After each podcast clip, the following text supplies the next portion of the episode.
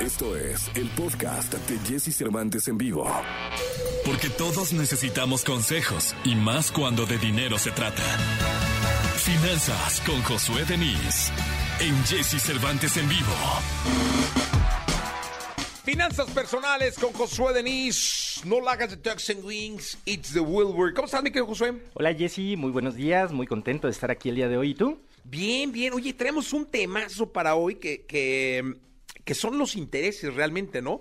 Eh, al final vamos a hablar del interés compuesto, pero el origen es el interés, que para muchos, cuando hay que pagarlo, hijo, puede ser una losa.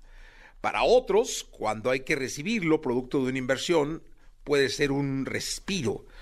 Pero finalmente el interés está y siempre ha estado eh, en todo lo que tenga que ver con el ahorro, la inversión y demás. ¿Es así, Josué? Totalmente de acuerdo, Jesse. Y como bien lo mencionas, vamos a empezar por explicar un poco qué es el interés. El interés es la cantidad o la suma de dinero que nosotros tenemos que pagar por utilizar el, dinero de otra persona. Eh, otra forma de decirlo es el costo del dinero en el transcurso del tiempo. En una cuenta, cuando el interés se va acumulando a una cantidad inicial de manera repetitiva durante diferentes periodos de tiempo, se genera un efecto al que le llamamos interés compuesto. Y hay quien dice que el interés compuesto es la octava maravilla del mundo, porque quien lo entiende, lo gana, pero quien no lo entiende, lo paga. Entonces en finanzas personales es bien importante que nosotros entendamos este concepto para que podamos aprender a aplicarlo a nuestro favor. Y por eso es que el día de hoy quiero ponerte tres ejemplos prácticos en la que el interés compuesto nos afecta a nuestras finanzas personales. Venga. Venga, mi querido Josué Denis. Mira, el primer eh, ejemplo que regularmente a todos nos ha pasado en algún momento es cuando el interés compuesto se nos presenta en una deuda. Si nosotros tomamos un préstamo, una tarjeta de crédito, un crédito hipotecario, con el transcurso del tiempo esta deuda va generando intereses. Si dejamos de pagar esta deuda, esta deuda empieza a generar interés sobre interés. Con el transcurso del tiempo, la deuda se hace más grande y para nosotros es más difícil empezarla a pagar. Entonces, esta es una forma en esto, la que... Esto, por ejemplo, déjame, déjame ponerlo en contexto. Eh, si yo le debo mil pesos a la tarjeta y no los pago, entonces aplica un interés, voy a poner un ejemplo tonto, ¿no? De 10 pesos. Entonces ya debo mil cien, mil diez pesos.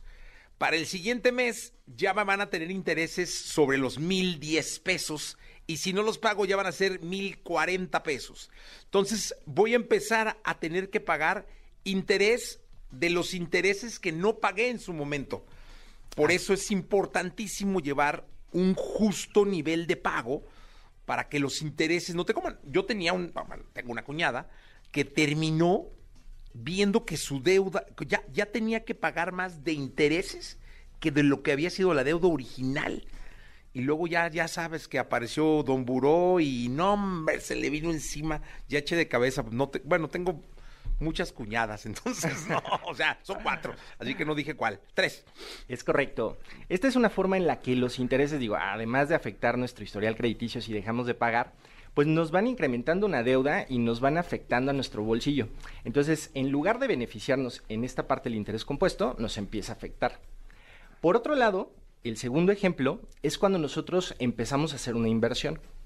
Si nosotros tenemos el hábito del ahorro, lo hacemos de manera constante, lo ponemos a invertir y el rendimiento que nos genera la inversión lo volvemos a invertir con el capital inicial, con el transcurso del tiempo se empieza a generar esta misma bola de nieve, pero a nuestro favor, en donde nosotros empezamos a ganar dinero a causa del interés compuesto. Entonces, si nosotros eh, generamos este hábito del ahorro, nada más tenemos que añadirle un ingrediente adicional que es empezar a invertir y hacerlo de manera repetitiva durante el transcurso de los meses. Ahí es al revés de la tarjeta de crédito, es decir, si tú metes mil pesos inversión y ganas 10, deja los 10 porque entonces vas a tener mil diez pesos y te van a dar intereses sobre el total, ¿no? De los Es mil. correcto. Y así lo vas dejando. Y pues hay mucha gente que se mantiene de eso. Yo me acuerdo en los ochentas, mi querido Josué, el interés permitía, eh, en este caso mis padres, que, pudieras teniendo inversiones realmente ganar un sueldo. Este, así de fácil, ¿eh? O sea, ganabas, tú tenías tu lana y el interés te permitía, digo, yo me acuerdo que así lo hacía, ¿no? Sí. Eh, ya no están aquí en este mundo, pero así lo hacían. Y ellos vivían de sus intereses. Así de- había una frase, no, este vive de sus intereses, ¿no? Sí, yo también lo he escuchado. Y digo, con el tiempo las cosas van cambiando.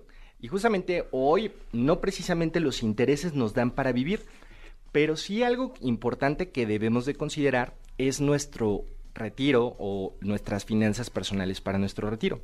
Y por eso uno de los ejemplos más claros en donde podemos utilizar el interés compuesto es cuando nosotros empezamos a hacer una planeación para el retiro. Por ponerte un ejemplo, una persona de 35 años que empieza a preocuparse por su retiro y empieza a ahorrar, no necesita ahorrar mucho. Quizá puede empezar con 50 pesos diarios, es decir, 1.500 pesos al mes. Cuando llegue a la edad de retiro, a los 65 años, si solamente ahorra, estaría contando únicamente con 540 mil pesos. Sin embargo, si esta misma persona empieza a invertir mes con mes estos 1.500 pesos, estos 1.500 pesos generan rendimiento y los reinvierte, en el periodo de estos, de estos años que le faltan para el retiro, esta persona estaría acumulando aproximadamente 933 mil pesos, casi el doble de diferencia. Entonces, una es que nos debemos de dar cuenta que no necesitamos mucho dinero para empezar a invertir. En este ejemplo que yo te pongo, estoy utilizando una tasa libre de riesgo, que es la tasa CETES a 28 días, o un pagaré bancario que te pague 100% CETES. Sin embargo, si tú empiezas a conocer este concepto de interés compuesto desde ahora, vas a poder empezar a utilizarlo a tu favor para el momento en el que llegue tu retiro. Eso está increíble. ¿Sabes qué?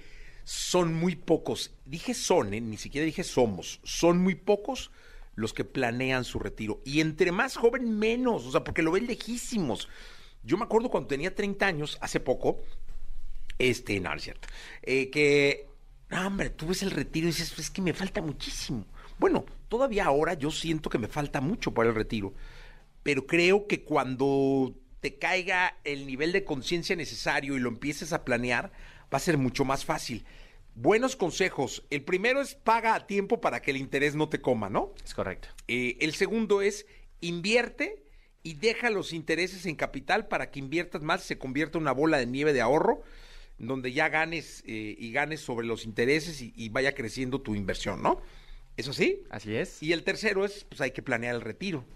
Es correcto. Sí, si nosotros empezamos a utilizar el interés compuesto en nuestras finanzas personales, puede ser la fuente de la eterna juventud de nuestras finanzas o un retiro anticipado o un envejecimiento acelerado. Ah, mira, ese está bueno, ese cierre está bueno. Mi querido Josué, ¿dónde te localizan? Me puedes encontrar en redes sociales como Josué Denis con Z y guion bajo al final, en donde con gusto si tienes duda acerca de estos temas, te podré estar compartiendo pues eh, tus comentarios o tus dudas. Perfecto, entonces eh, es Josué Denis con Z Y guion bajo al final. y guion bajo el final. Perfecto. Gracias, Josué. Gracias, Jessy. Hasta Muy el buen próximo día. jueves. Buen Gracias. día. Vámonos. Escucha a Jesse Cervantes de lunes a viernes de 6 a 10 de la mañana por Exa FM.